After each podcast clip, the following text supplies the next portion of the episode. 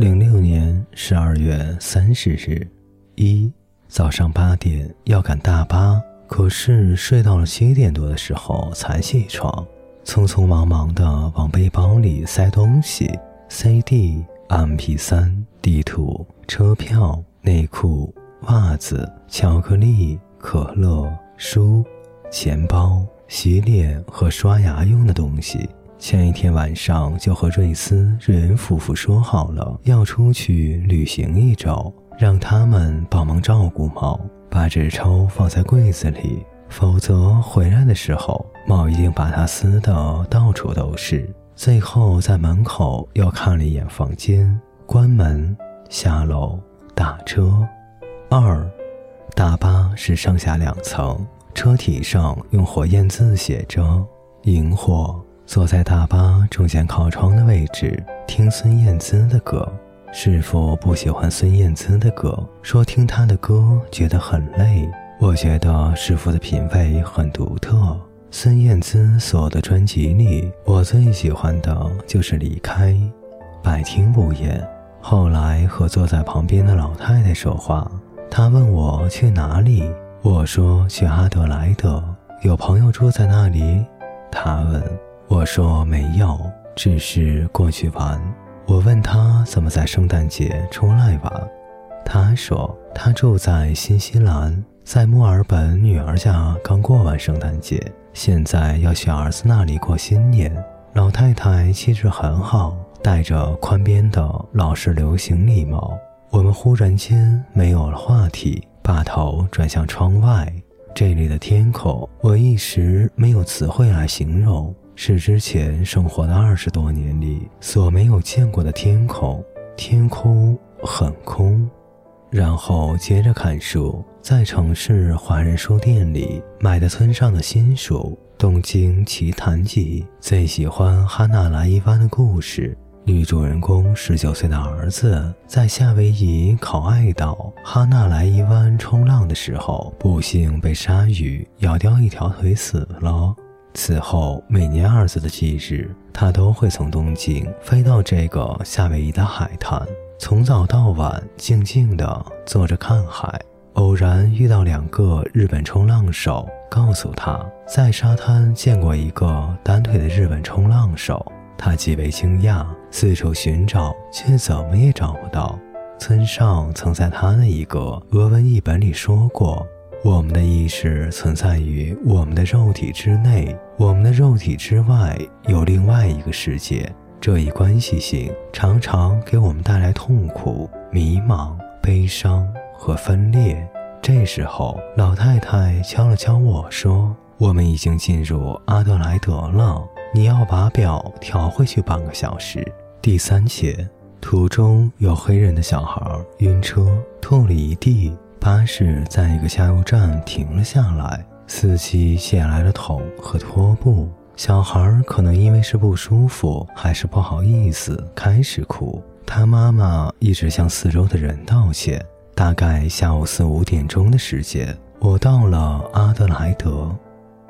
第四节，从镇子里的信息所拿了地图，是很小的镇子。从这一边走到那一头，大概只需要半个小时，因为还有两天就要到新年了。街上所有的店面几乎都关门了，显得很冷清，很容易就找到了有钟楼的白色市政厅。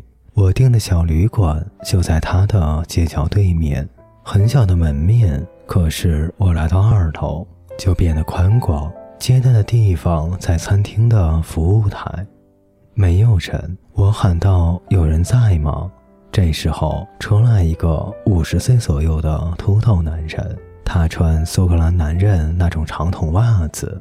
他说：“你是安东尼吧？旅行还顺利吗？”我说：“蛮好的。”向他要了房间钥匙，并询问了一下附近的饭店。他说：“街对面有个中国的面条盒子的外卖。”顺着大街往上走。有麦当劳和红鸡仔，河边有个小西餐店，也不错。房间很小，有个小书桌、小电视和小柜子，维多利亚风格的被罩、枕头、枕罩。我洗了澡，换了衣服，去楼下买面吃。老板说不能在我的店里吃，我就拎着小盒子往河边走，蹲在破旧的高墙上吃炒面。想起我们大学食堂二楼的炒面，没有多少肉，不过很油腻的感觉，放了很多白醋，很好吃。不过这个炒面不好吃。拎着剩下的半盒炒面，沿着河走，不知道要去哪里。河上有钢铁框架的高架桥，有车一个一个的从上面开过，呼隆隆的声响。我从桥的阴影上走过，桥墩上刻着“某某爱某某”的字样。索性在河边木质走廊上躺了下来，身底下是河水，有哭哧哭哧的响声。双手抱在脑后，把腿弓起来，阳光刺眼，把眼睛闭上，又睁开，总觉得天空会有什么东西掉到眼里来。我在想你，觉得很可笑。我在每一个地方想你，人多的时候想你，自己一个人的时候，你更是成了思想的主角。这样的你让我羡慕，那样子躺了很久。开始觉得冷，睁开眼，原来天已经阴了下来，要下雨了。我开始往回走，仍拎着那炒面盒子。五，第二天是新年的最后一天，吃早饭的时候遇到布瑞恩的妻子，我们聊天。原来他和布瑞恩去过大连，他以前是做澳宝生意的。他还说，他们这个小店一直有人来住。所有的客人里，他们最喜欢中国和日本的小孩，很有礼貌。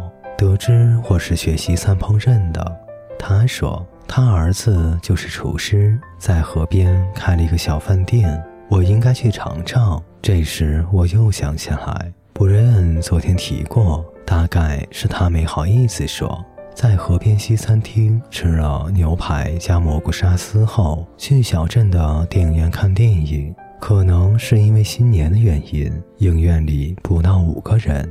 上映的是《恋爱假期》，很温馨的圣诞新年档电影。没想到裘德落的毛那么多，有点惊讶。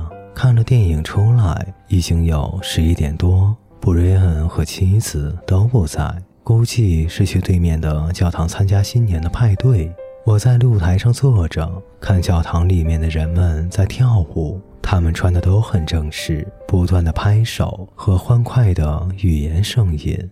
教堂大表要指向十二点钟的时候，用数码相机照了下来。接着是教堂里传来新年快乐的音乐和人们彼此间的祝福。回房间睡觉。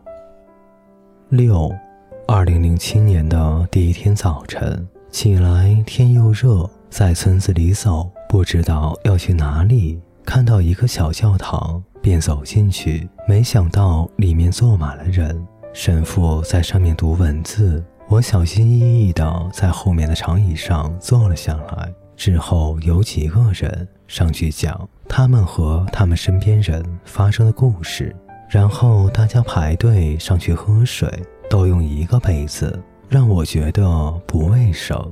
接着，大家回到座位，开始唱歌，歌词很好，可惜我忘记了。下午的时候，告别布瑞恩夫妇，又开始了旅行。七，在这里住了青年旅店，三更半夜到城市的大街上和小同桌们合影。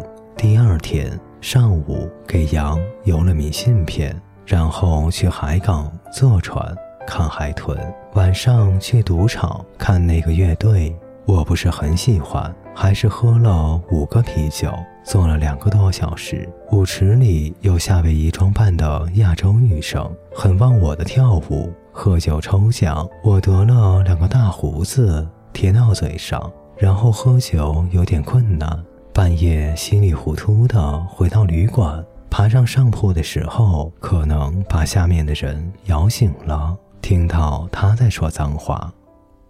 八，第二天之后又回到了布莱恩那里，很冲动的就想游泳。没带毛巾和换衣服，就向布莱恩借了自行车去找游泳池。游泳池里很多人，大多数也和我一样，穿着大短裤和短袖在游泳。十几岁左右或者更大的一些孩子，不厌其烦地一次次从池子里爬出来，然后再冲刺跳回去，又到筋疲力尽，准备回旅店，短袖紧紧地贴在身上，裤子也在滴大水。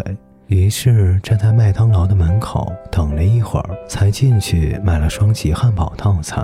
晚上的时候，温度计显示三十五度。小房间里闷热，我怎么也睡不着。用瓶子在厨房里接水，然后洒在房间的墙上，还是让人难以忍受的热。看电视，在重播新年的时候，悉尼的焰火盛况；换台，在播日本的动画《再见萤火虫》。于是就一边放电影，一边去厨房接水，躺在床上只穿内裤，用大本子扇风。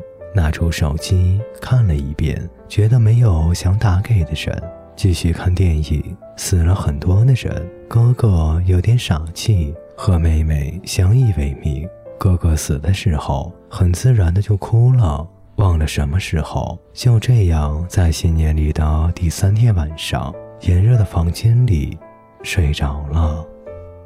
九，坐车回墨尔本。七个小时左右这样的行程期间，看到很多很多黄色草地上的羊群，很自然的想到那个一直没有看最后章节的《巡洋历险记》。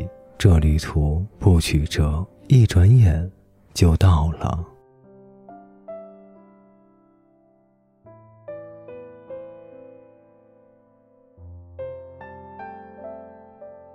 各位听众朋友，本节故事就为您播讲到这里，感谢您的陪伴，我们下节再见。